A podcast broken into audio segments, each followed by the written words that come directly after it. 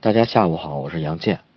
那么今天将回答四个网友提出的问题。第一位网友问的是雅阁和凯美瑞哪个好？那么其实这里所谓的哪个好，应该说哪款更适合您？呃，就一五款来比较呢，两款车虽然同为日系啊，但是还是有细微差别的。比如说从人性化设计啊，从舒适度来讲，呃，凯美瑞要略强啊。那么从驾驶这块，从空间，雅阁又有自己一定的优势。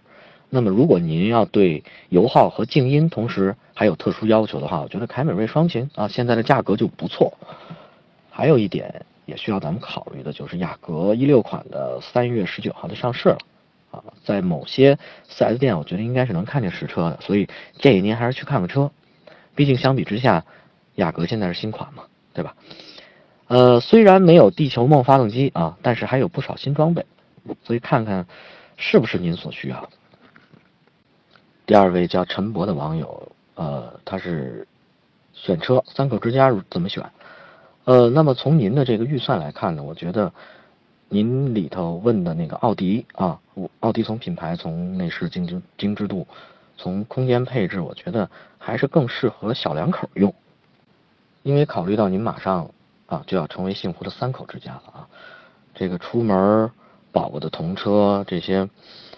呃，随身带的东西肯定少不了啊。Q 三应付起来可能会有些勉强。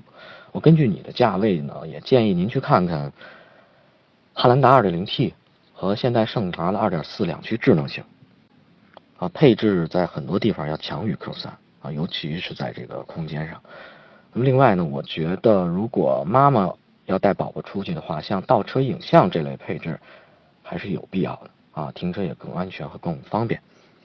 那么保养呢？奥迪也不便宜啊，小保就得千元。那么使用成本就真的不算低了啊，尤其是一点四 T 的发动机啊，动力是够用啊，但是你要是跑高速的话，这静音效果肯定得大打折扣。所以您要在买奥迪之前，还真得把这些都想清楚了。呃，第三位网友问的是 DSG 变速箱的事儿。那么双离合变速箱呢，最大的优势其实在于换挡快啊，传动效率高。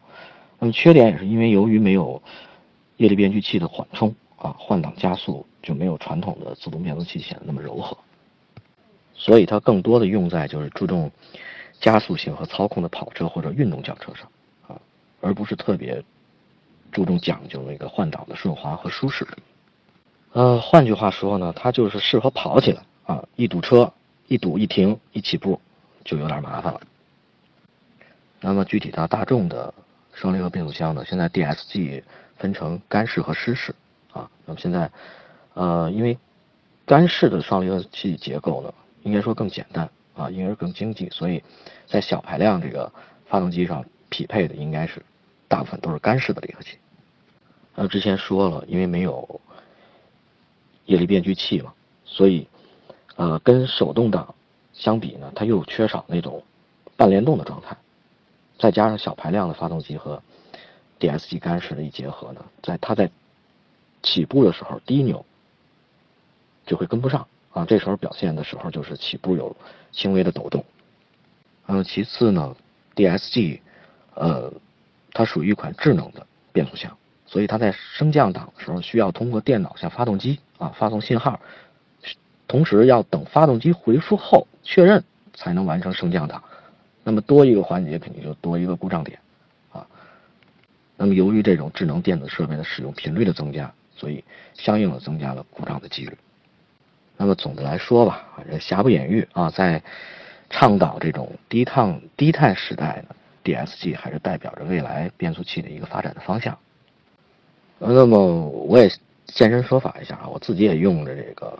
七档的干式 DSG，那么目前跑了将近七万公里吧，六万八，还没遇到那个所谓的死亡闪烁。呃，我的经验呢，就是堵车的时候我就换成手动或者拨片啊，这样会好一些。